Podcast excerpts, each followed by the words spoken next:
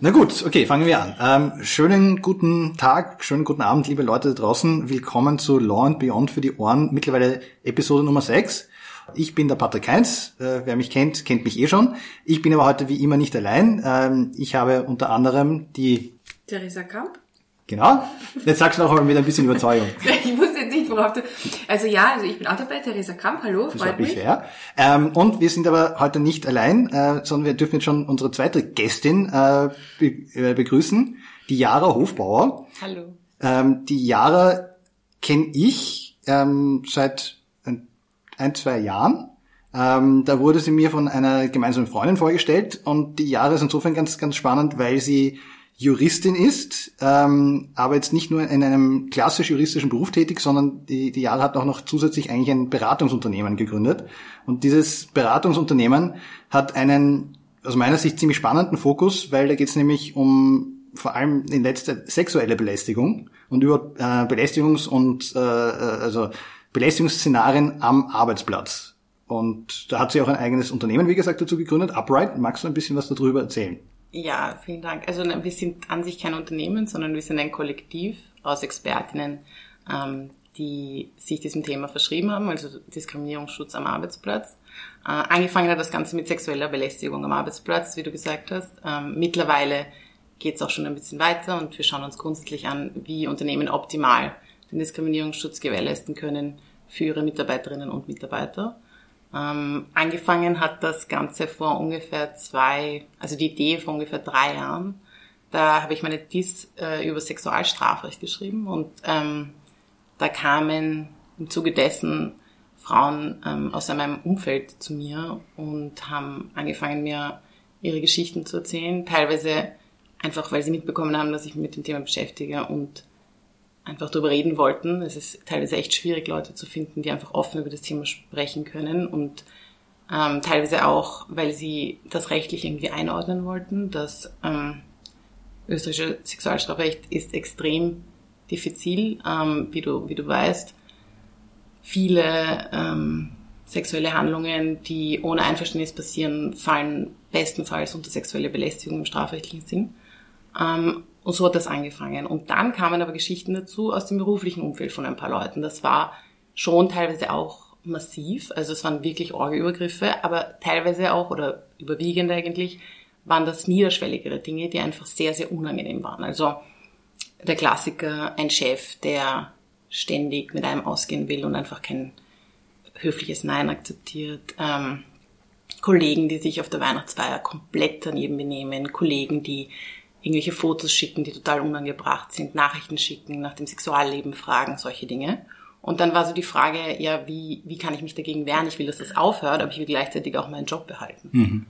Und ähm, meine erste Reaktion war so, na ja, also unter der Gürtellinie werde ich dagegen, geh doch einfach den internen Prozess.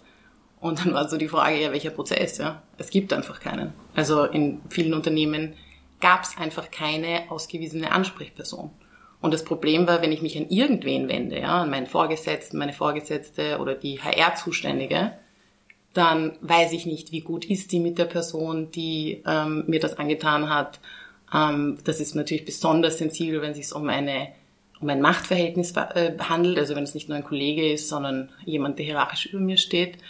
Ähm, wir alle kennen die Schuldumkehrmechanismen, die reinkicken können. Das ist eine extrem reale Gefahr, wo es plötzlich so ist, dass die betroffene Person das Ganze ähm, provoziert hat und eigentlich selber schuld ist und er ist der glückliche Familienvater, der das gar nicht braucht. Ähm, und wenn es da intern keinen Prozess gibt, ist einfach die Überwindung, sich ähm, damit, also damit nach außen zu gehen und, und das irgendwem zu melden, extrem hoch. Und das Resultat ist dann, man geht ungern in den Arbeit, an den Arbeitsplatz, die Leistungsbereitschaft oder das einfach die Leistungskraft sinkt, man ist abgelenkt, die Ressourcen werden eben für, für äh, Umgehungs-, äh, also Coping-Mechanismen verschwendet wirklich. Und so ist dann die Idee entstanden. Also wir haben einfach festgestellt, es gibt eigentlich für Betroffene gibt es natürlich die Gleichbehandlungsanwaltschaft, aber jetzt Unternehmensberatung, die Unternehmen dabei unterstützt, wie sie ihre MitarbeiterInnen bestmöglich schützen können und dann auch in einem Fall von ähm, einer Grenzüberschreitung optimal darauf reagieren können. Das gab's nicht. Und so hat das angefangen. Und wenn du da jetzt ein bisschen aus der Schule plauderst, kann man da einen Tipp äh, oder wie, was, was sind dann zum Beispiel Tipps, die du jetzt äh, Unternehmen gibst? Oder weil du sagst, es gibt oft keinen internen Prozess oder kein internes Konzept, wie, was, was könnte man denn da zum Beispiel verbessern? Also das wesentlichste Merkmal ist mal, dass man sich eingesteht, dass es dieses Problem gibt ähm, und das Wegschauen niemandem hilft. Ähm, was wir ganz oft am Anfang, vor allem als wir damit angefangen haben, gehört haben, war, ja, das ist ein total wichtiges Thema, ich finde es total schön, dass ihr euch dem annehmt, aber bei uns gibt es das Problem ja nicht. Und ähm, wenn ich dann gefragt habe, ja, wer wäre denn bei euch zuständig dafür, also wer wäre denn die Ansprechperson, ja, das weiß ich jetzt eigentlich nicht, wahrscheinlich eh ich. Also das war dann so eine HR-Zuständige oder CSR-Beauftragte. Ne? Und dann habe ich mir gedacht, na gut, wenn die nicht mal selber weiß, ob sie zuständig ist, wie soll es dann der Mitarbeiter oder die Mitarbeiterin wissen? Und ähm, dann sage ich halt immer, schauen Sie, ohne eine klare Struktur, ohne ein Commitment, ähm, ohne die Message an die Mitarbeiterinnen, wir nehmen uns dem Thema an, ihr, wir sind offen für das, wir erwarten nicht, dass ihr euch das gefallen lasst, wird es einfach nicht gehen. Also das erste, der erste Schritt ist einmal Awareness schaffen und anerkennen, dass wir dieses Thema haben. Also wir haben vorhin eh kurz gesprochen, diese eine Studie von der Arbeiterkammer Oberösterreich aus äh, November 2018 hat ergeben, dass 56 Prozent der österreichischen Arbeitnehmerinnen in ihrem Arbeitsleben bereits Opfer von sexueller Belästigung wurden. 12 Prozent waren äh, schon Opfer von physischer sexueller mhm. Belästigung. Mhm. Ja. Also das ist massiv. Und das heißt eigentlich, Patrick schaut mit zwei Frauen zusammen, ja, eine von uns vermutlich schon betroffen gewesen. Äh, wenn ich jetzt quasi mehr als zwei Mitarbeiterinnen habe, muss ich mich eigentlich schon mit dem Thema befassen. Ja, ähm, jetzt dein, dein Background, dein eigener, weil du hast gesagt, du hast, ähm, du hast dissertiert im Sexualstrafrecht. Ist dein Background ursprünglich ein strafrechtlicher oder, oder was, was war so dein Fokus im Studium? Ich meine, wie kommt man, wie wird man die Person, die du heute bist? Was muss man gemacht haben, um dann zu sagen, hm, mich interessiert das Thema ganz besonders brennend? Weiß ich nicht, deine Vorliebe für die menschlichen Abgründe. Ähm, nein, ich hatte im Studium eigentlich, ähm, äh, habe ich gar keinen Fokus auf irgendwas gelegt. Ich habe auch keinen Wahlfachkorb gemacht. Ähm, ich glaube, ich habe angefangen mit dem Strafrechtswahlkorb, Wahlfachkorb, aber habe den nicht beendet. Ähm, ich habe dann, ähm, also ich war auch äh, eindeutig nicht interessiert an Feminismus, ähm, Legal Gender Studies, damit konnte ich gar nichts anfangen. Ähm, und war so auf der Schiene, so mit Anfang 20, man kann alles schaffen und das ist komplett lächerlich. Ähm, und dann habe ich einen Master gemacht in den USA und habe dort eigentlich nur aus Interesse einen Kurs belegt, der hieß Sex Equality, ähm, von einer Catherine McKinnon. Und mhm. die sagte mir gar nichts. Und ich habe den nur belegt, weil ich mir gedacht habe, ich bin gespannt, was die noch erzählen kann. Wir haben 2013, das ist, das ist doch lächerlich. Und das war, also im Nachhinein betrachtet, das ist extrem absurd, dass ich ihren Namen nicht mal kannte und das ist sehr peinlich, ähm, weil sie ist eine Ikone der feministischen Rechtswissenschaft und eine wahnsinnig überzeugende Frau. Und ähm, dann habe ich dort schon äh, meine Masterarbeit geschrieben über quasi, wie die äh, strafrechtliche Verfolgung von Vergewaltigungen besser funktionieren könnte. Ähm, in den USA gibt es sehr eigene Dynamiken, die man nicht vergleichen kann mit Österreich. Da hat auch die Polizei die Möglichkeit, ähm, ich weiß nicht mehr, wie das heißt, aber quasi einen Case de facto von sich aus einzustellen und zu sagen, das war nichts. Ähm, und ich hatte eh kein dieses Thema und wollte mich, ähm, habe mir gedacht, es macht Sinn, mir das auch anzuschauen, wie das in Österreich ist. Habe aber mir gedacht damals noch, da werde ich nichts finden. Das ist die USA und die sind anders als wir und in Österreich wird das sicher alles schon perfekt sein. Und bin reingegangen mit, ähm, also sehr optimistisch. Und ähm, ja, die Situation ist leider gar nicht so toll. Also die, meine Ergebnisse waren anders, als ich es erwartet hatte. Mhm, mhm. Okay, ähm, wenn, wenn du jetzt vorher gesagt hast, da gibt es diese Arbeit, Arbeiterkammerstudie. Diese Arbeiterkammerstudie, nehme ich mal an, ohne sie jetzt zu kennen, wird wahrscheinlich so branchenübergreifend gewesen sein, äh, industrieunabhängig, wahrscheinlich sehr viele unterschiedliche Berufsgruppen auch erfasst haben. Wenn ich aus deiner persönlichen Wahrnehmung, in deiner eigenen Erfahrung, noch in deiner Beratungstätigkeit, gibt es da vielleicht Branchen, wo man sagt, also klassisch jetzt, naja, dass die Bauarbeiter irgendwie hinterherpfeifen, der hat sich halt nicht äh, im, im Griff oder halt die Trucker, denen man immer wieder sagt, dass die, dass die vielleicht ganz besonders misogyn wären oder, oder sonstige Dinge, vielleicht äh, Berufe, die ähm, wo man sagt, okay, da sind Frauen vielleicht noch nicht so verbreitet oder sind halt vielleicht nicht so nicht so äh, ja welcoming für, für äh, Frauen in dem Bereich. Willst du, gibt's glaubst du, gibt es einfach Bereiche, wo es eher noch ist, dass das passiert, oder ist das eigentlich komplett branchenunabhängig? Ja, also es gibt keine Branche, wo das nicht passiert. Ähm, es gibt auch keinen Arbeitgeber und keine Arbeitgeberin, ähm, wo das nicht passiert. Also im Sinne von, das kann man auch nicht erwarten, dass ArbeitgeberInnen alle Mitarbeiterinnen komplett schützen, weil dann müssten sie ja quasi alle auch immer kontrollieren und das will, will man ja auch nicht, das soll auch nicht so sein. Was erwartet werden kann, ist, dass eben der bestmöglich präventive Schutz gewährleistet wird und alles dafür getan wird, es sofort zu erkennen. Sprich, dass nicht nur die betroffenen Personen aware sind, sondern also weil das ist auch ein Thema, dass man das selber zwar unangenehm empfindet, aber gar nicht weiß, dass das schon eine rechtliche Grenze ähm, übersteigt, ähm, aber auch, dass das Umfeld sensibilisiert ist und reagiert und das wirklich nicht toleriert wird. Ähm, was die Männerdomänen betrifft, ähm, mm, also es ist so, es gibt ja diesen Begriff der Tokens, das sind äh, Personen, die eine Minorität in einem spezifischen Kontext darstellen. Ähm, das wären zum Beispiel Frauen in Führungspositionen, also umso höher man raufgeht, umso eher sind die Tokens, man sagt ungefähr bis 15 Prozent. Ähm, die sind natürlich gesamtgesellschaftlich keine Minorität. Äh, und solche Tokens sind schon überwiegend betroffen von Diskriminierung und Belästigung. Das kann man sagen. Ähm, aber es ist immer so die Frage, was heißt männerdominiert? Weil erstens mal schaue ich es mir quantitativ an. Wenn ich habe 60 Prozent Frauen und 40 Prozent Männer in einem Unternehmen, ähm, dann ist es per se ja kein männerdominiertes Unternehmen. Aber dann, wenn ich mir qualitativ die Jobs anschaue und ich habe äh, die 40 Prozent äh, Männer alle in den Führungsetagen und die 60 Prozent alle in den Assistenzbereichen, ist es dann männerdominiert. Und ähm, die Pflege beispielsweise ist definitiv kein männerdominierter Beruf. Hier gibt es aber ganz große Probleme mit Patientinnen und Patienten, die ähm, auf regelmäßiger Basis übergriffig sind. Das wird fast schon so als Berufsrisiko mit einkalkuliert. Ähm, das heißt, ich glaube, so eine Pauschalaussage ist da sehr schwer zu treffen. Mhm, mh. Ja, ich meine, ähm, ich habe, du hast mir im Vorfeld äh, oder nicht nur mir, sondern uns beiden diese Studie geschickt von der IBA, also der International Bar Association, die sich, äh, die 2019 veröffentlicht wurde und die auch zum Beispiel sich äh, insbesondere den rechtlichen Bereich angeschaut hat und äh, die ja herausgebracht hat oder vorgestrichen hat, dass ein Drittel aller Juristinnen auch in ihrem Arbeitsumfeld bereits sexuelle Belästigung erfahren haben. Und das wäre jetzt auch kein klassischer Beruf, wo Frauen nicht vorkommen, sondern wo meiner Wahrnehmung nach oft halt sehr steile Hierarchien ähm, sind, wo ja manchmal klassische Wertekonstrukte auch zugrunde liegen. Das ist mir bekannt vorgekommen, weil du gesagt hast, naja, der glückliche Familienvater, der, der braucht das ja gar nicht.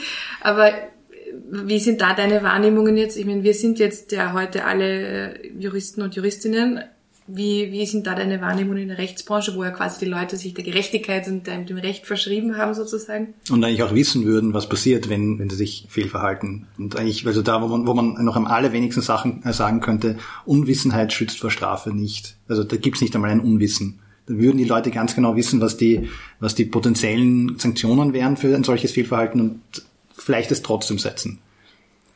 Ähm, also ich glaube, ich brauche euch beide nicht daran erinnern, dass das Arbeitszeitgesetz äh, in der Rechtsanwaltsbranche, glaube ich, auch recht gern ignoriert wird.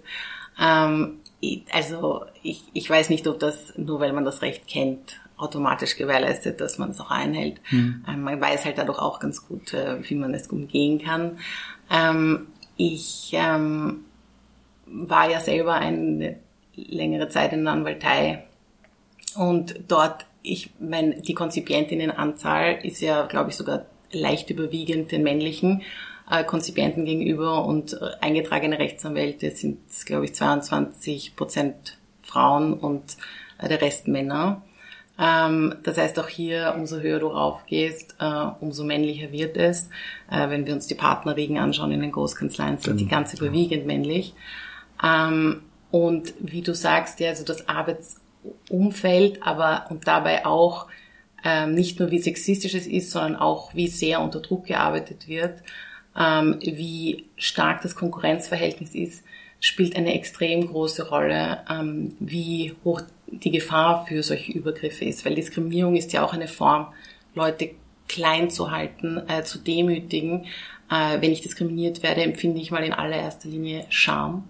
Äh, Wut ist eine ganz, ist auch eine Reaktion, aber da muss ich schon äh, mir bewusst sein, dass das, was mir passiert, ungerecht ist. Ja, viele Diskriminierungsformen sind ja sehr subtil. Da werde ich runtergemacht, äh, ungerechtfertigterweise und beziehe es aber ganz stark auf mich.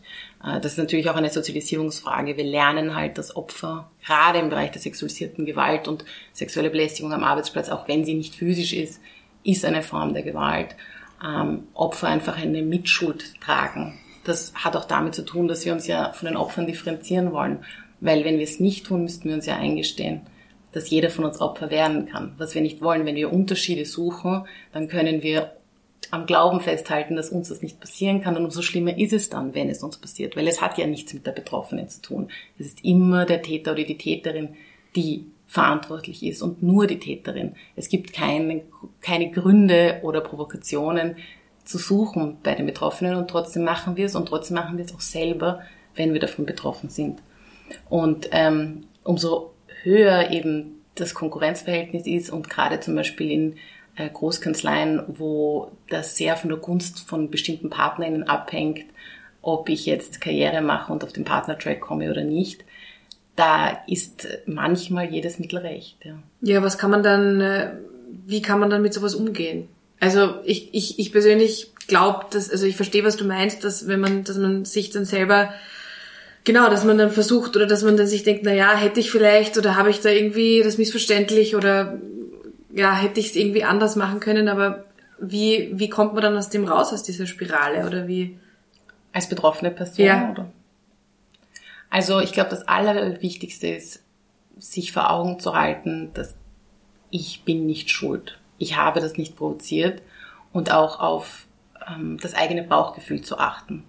Ähm, wenn ich mich unwohl fühle und wenn ich das Gefühl habe, irgendwas passt an der Situation nicht, das anzuerkennen und zu sagen, okay, ich brauche jetzt keine Entschuldigungen zu suchen für mein Gegenüber, der sich da unter äh, übergriffig verhält, sondern es ist einfach nicht in Ordnung. Und ich glaube, dieses Anerkennen ist mal der erste Schritt hinaus.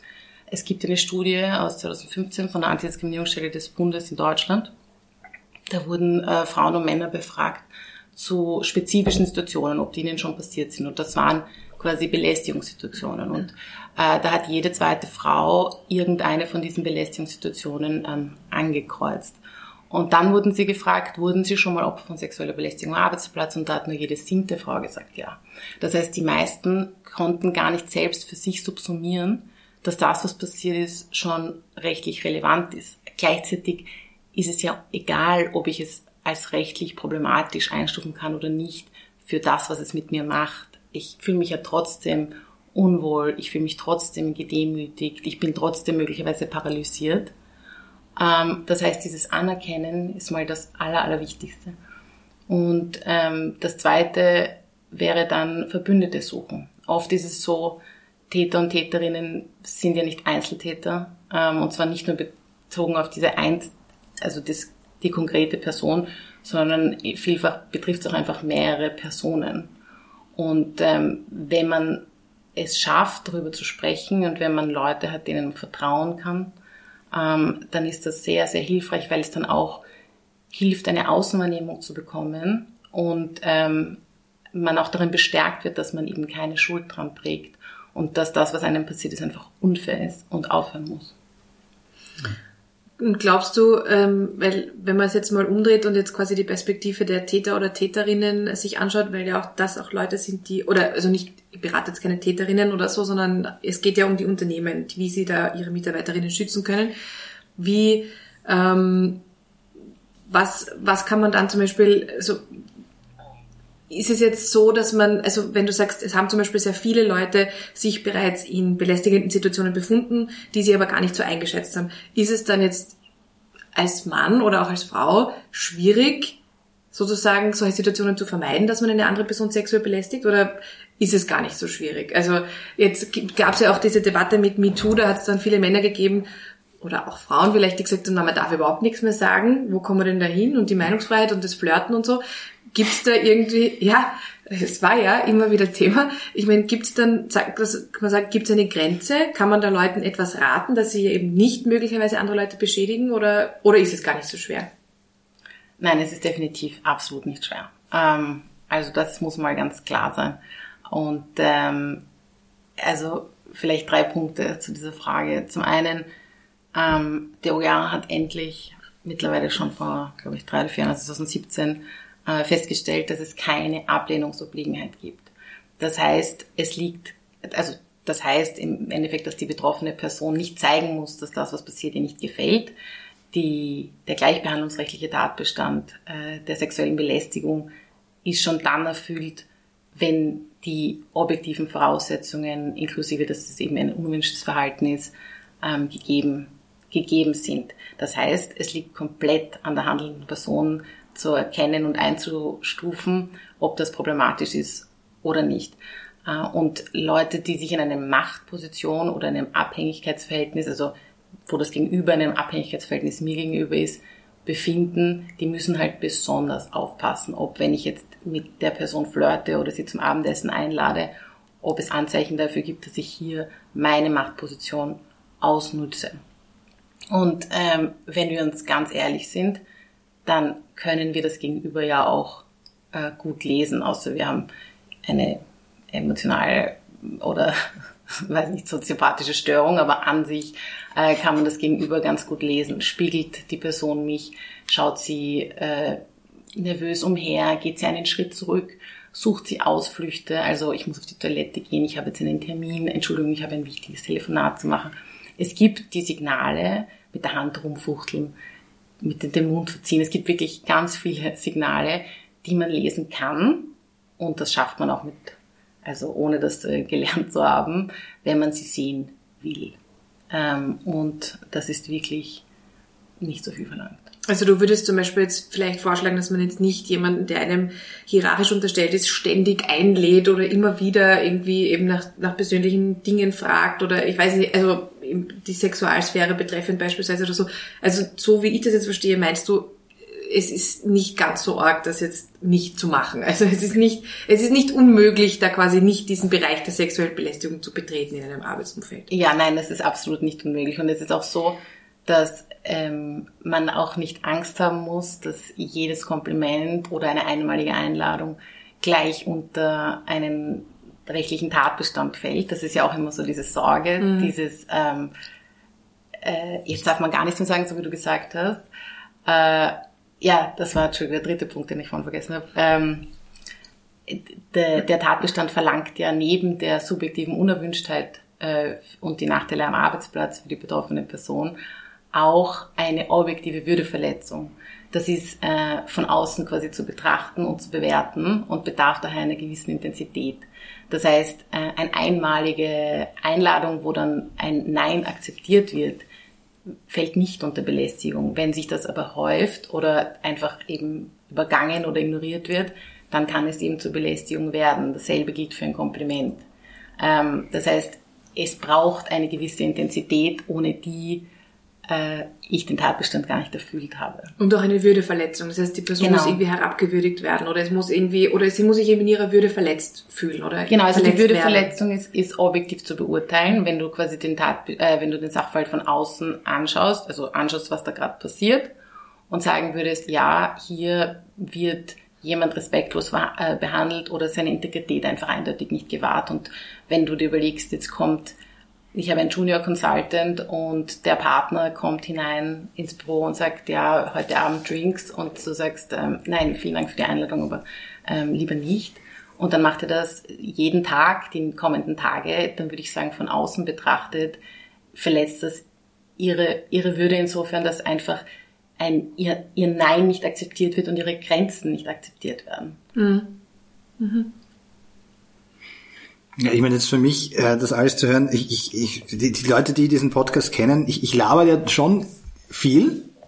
Ich habe mir aber heute ehrlich gesagt auch ein bisschen gedacht, ich halte mich jetzt zurück, weil es ist einfach, ich bin hier in einer Position, ich kann wirklich teilweise, wenn Frauen vor allem, weil, seien wir sich ehrlich, doch bei weitem noch immer äh, die Vielzahl und die Mehrzahl, die überwiegende Häufigkeit von Übergriffen, da werden Frauen Opfer. Das sind nicht, das sind meistens nicht, es werden Männer auch Opfer, sexualisierte Gewalt und Belästigung, aber es sind überwiegend doch Frauen. Deswegen habe ich mir gedacht, als Mann ist es manchmal einfach gut, die Klappe zu halten und einfach zuzuhören, weil das ist einfach, glaube ich, das, was vielen Männern einfach als so Selbstwahrnehmung nicht, also was, was sie, oder die Selbstwahrnehmung, die ihnen fehlt, einfach, dass sie nicht akzeptieren können.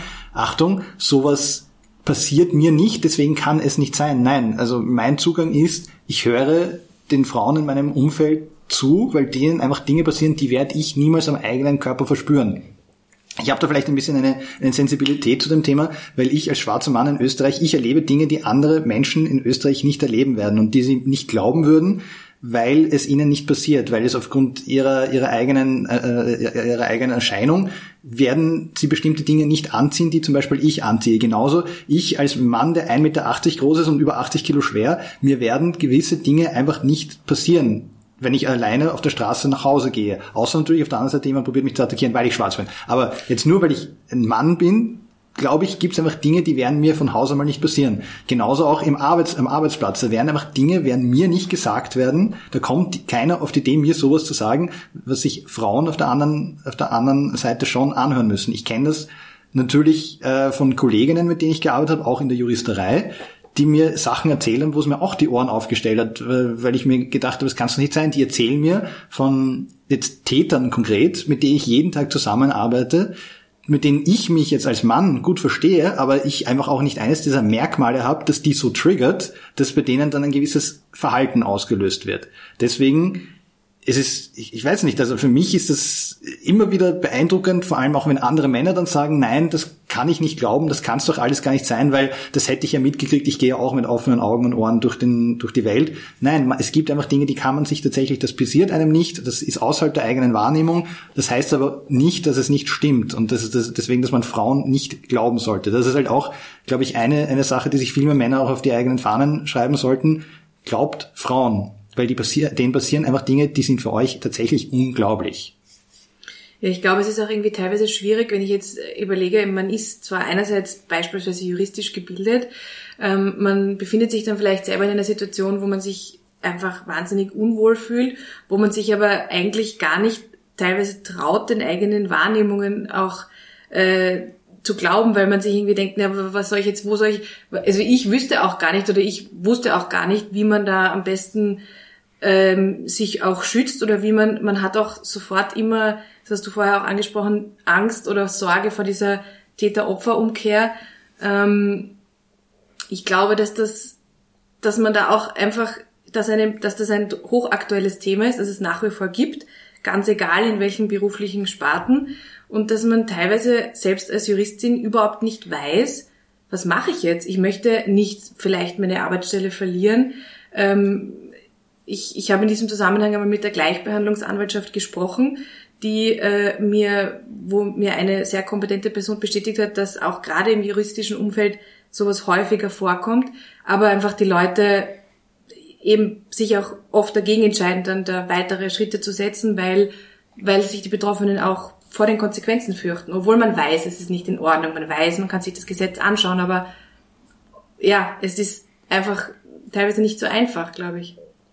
Ja, also es ist, ähm, man hat einfach sehr stark internalisiert immer noch, dass man als erstes mal Rechtfertigungsgründe für, das, für den Täter sucht äh, und Schuldgründe für das Opfer. Also wenn wir jetzt mal nicht negieren, dass es passiert ist, dann sucht man halt Gründe, äh, warum es nicht so schlimm ist.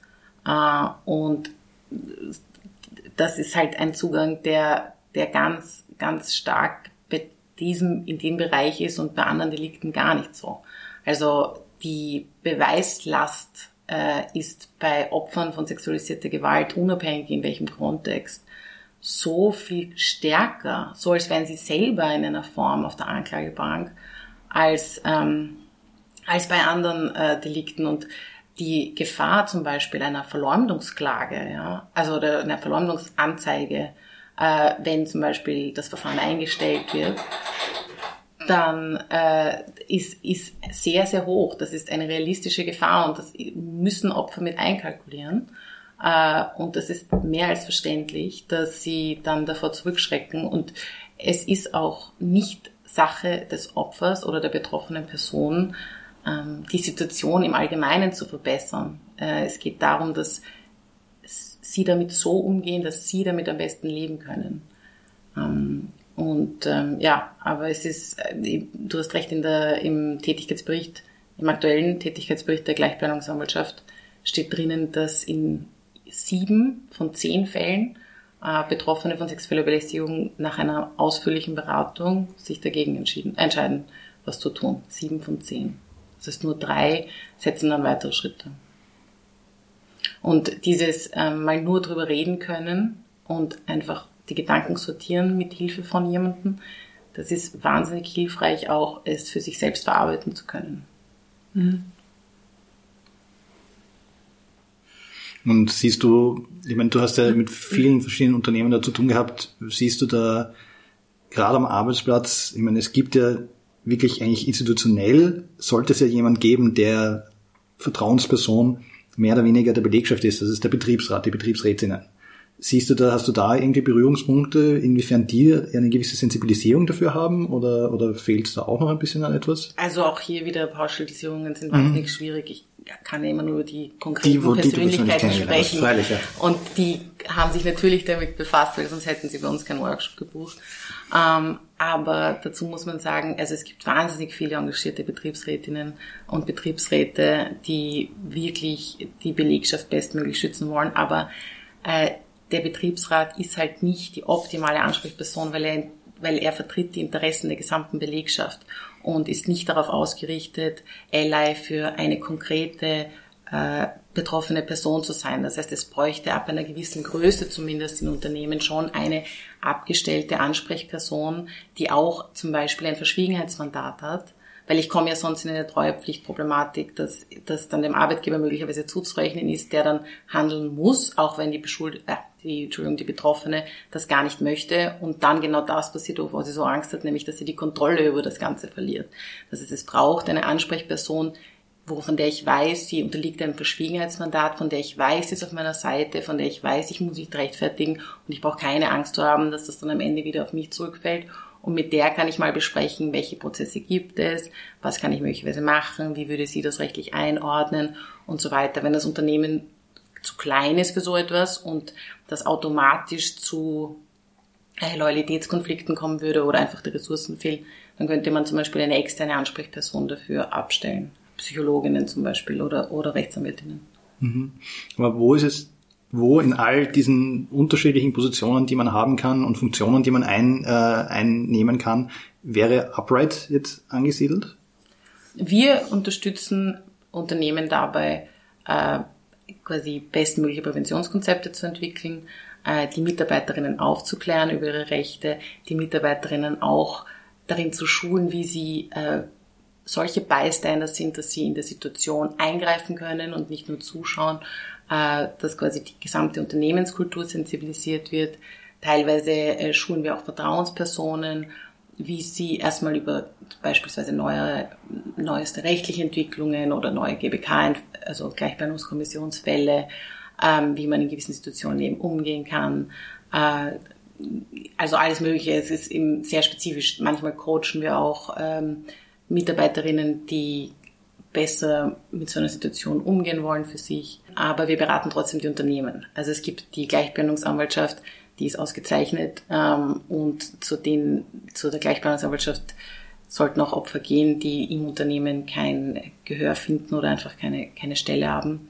Ähm, wir glauben halt, dass wenn wir mit Unternehmen zusammenarbeiten, wir möglichst viele äh, Mitarbeiterinnen, also Arbeitnehmerinnen äh, indirekt erreichen können. Ja, das macht Sinn. Wenn da im, im Bereich Gleichbehandlung und Gleichbehandlungsgesetz, also das ist ja nicht nur wegen Geschlecht, sondern es sind auch andere, es gibt sich äh, Ethnie oder, oder ähm, Alter zum Beispiel, sind ja unterschiedliche Anknüpfungspunkte.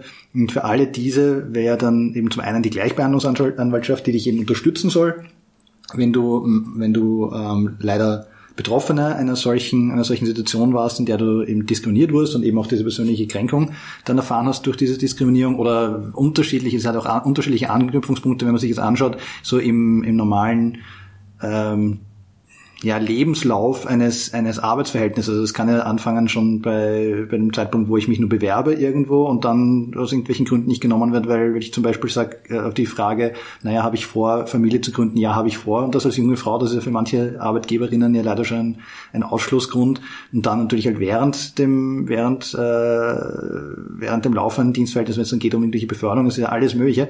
Und dann, ich meine, wir jetzt als Kanzlei, wir beraten ja schon auch in dem Bereich, äh, gerade im, im, wenn es jetzt geht um, um Diskriminierung aufgrund des Geschlechtes und sexueller Belästigung, hat man ja auch die Möglichkeit zur Gleichbehandlungskommission zu gehen, wie du gesagt hast. Ähm, das, ich meine, wie ist da deine Wahrnehmung? Wie wird das, wird das angenommen von Leuten, die das gemacht haben, also die, die Betroffene waren oder, oder nicht?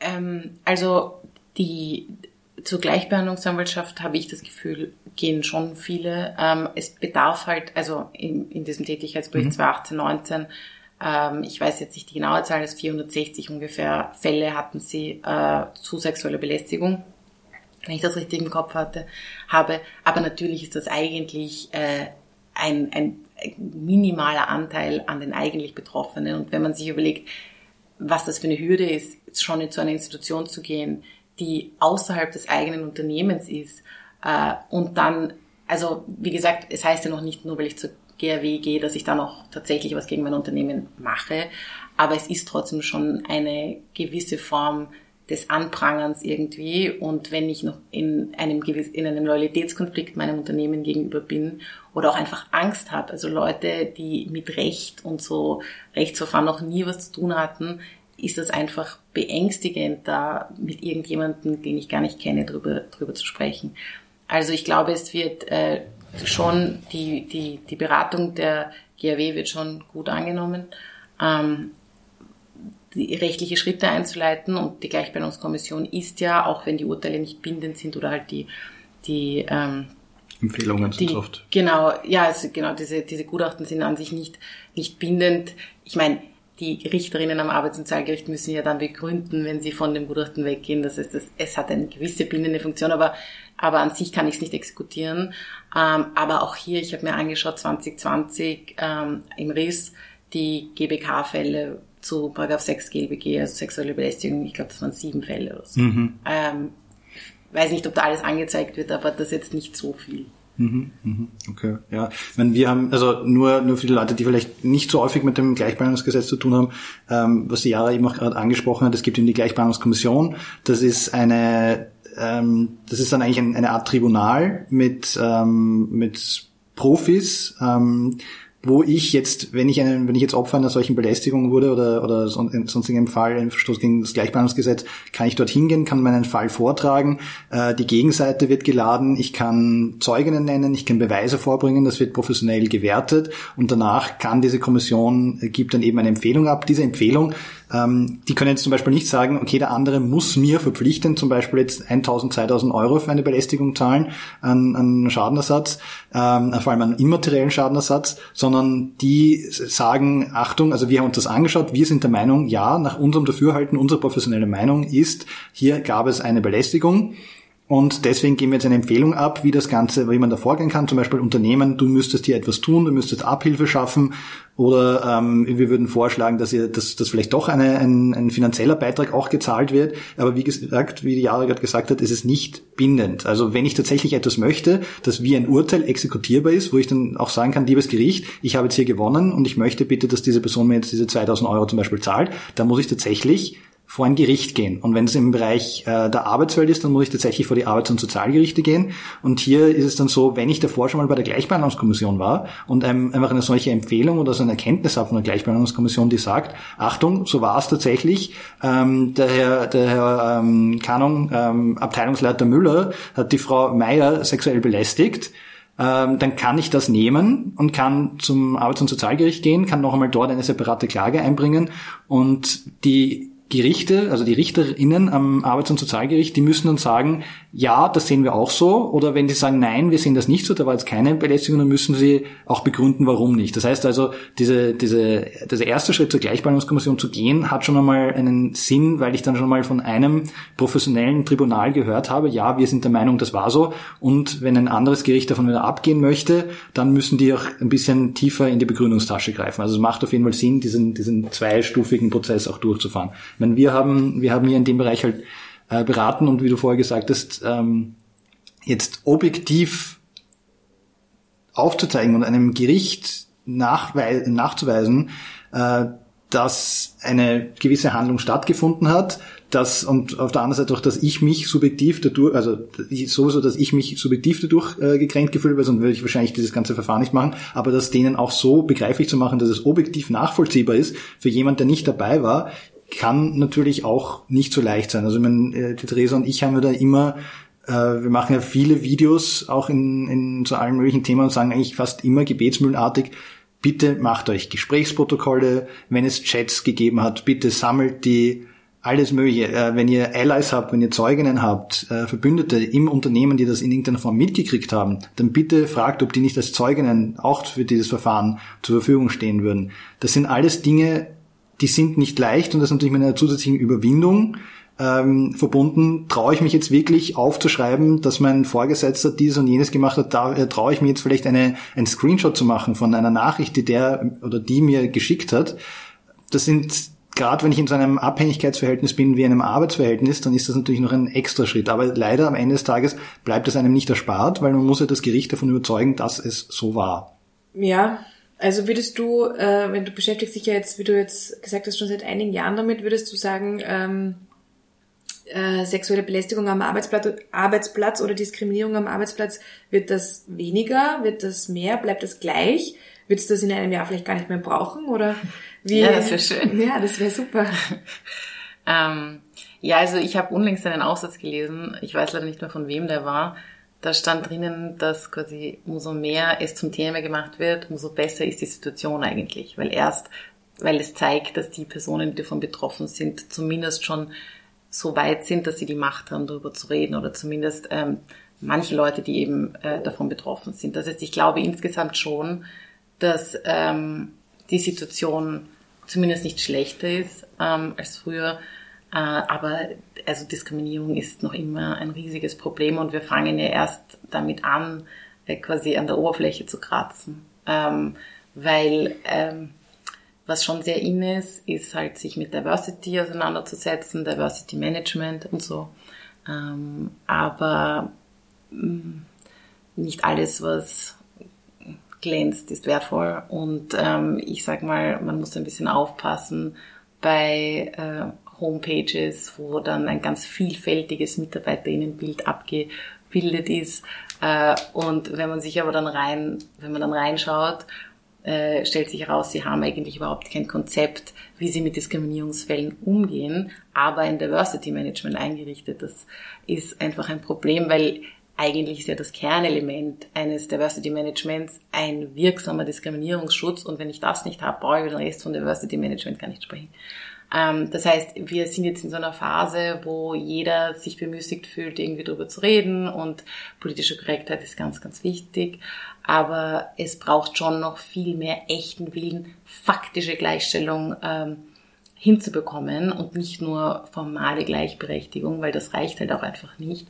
Und um faktische Gleichstellung hinbekommen zu können überhaupt, müssen die, die an der Macht sind, auch bereit sein, ihre Macht zu teilen. Und äh, das ist, äh, glaube ich, vielfach einfach noch nicht gegeben. Und so einen extra Sitz halt äh, fürs, damit es halt gut ausschaut, bereitzustellen. Ein bisschen da befinden wir uns gerade, habe ich das Gefühl, und das ist halt einfach noch nicht genug. Mhm. Ja, das ist eine sehr spannende Einschätzung. Ja, das sind sehr, sehr interessante Gedanken, die du uns da anbietest uns, ähm, und uns einlädst, da mitzuüberlegen. Ja. Naja, schauen wir mal. Ähm, ja, im, im allerbesten Fall wird, wird ähm, das von der Therese skizzierte Bild vielleicht nächstes Jahr brauchen wir. Äh, ist, ist, ist, sind wir in einer perfekten Welt, nachdem 2020 so schlimm war, 2021 hoffentlich äh, dann bald nicht mehr so schlimm ist. Vielleicht 2022 brauchen wir diese ganzen Themen nicht mehr. Das wäre super, aber ähm, am Ende des Tages können wir, glaube ich, alle nur in die Richtung arbeiten. Aber ähm, an dieser Stelle jedenfalls, liebe Jahre, vielen lieben Dank, dass du dir Zeit genommen hast, dass du zu uns gekommen bist und all dein Wissen und deine, deine, ja, deine, deine Praxiskenntnisse mitgebracht hast. War für mich wieder super spannend. Das also, war gesagt, echt super spannend, ja. Ähm, vielen herzlichen Dank und ähm, ich hoffe natürlich, oder wir hoffen, dass, dass es für unsere Zuhörerinnen auch so spannend war und bedanken uns an dieser Stelle. Mhm. Vielen Dank. Dankeschön. Schönen Abend. Schönen Abend, schönen Tag noch. Passt auf euch auf. Ciao. Ciao.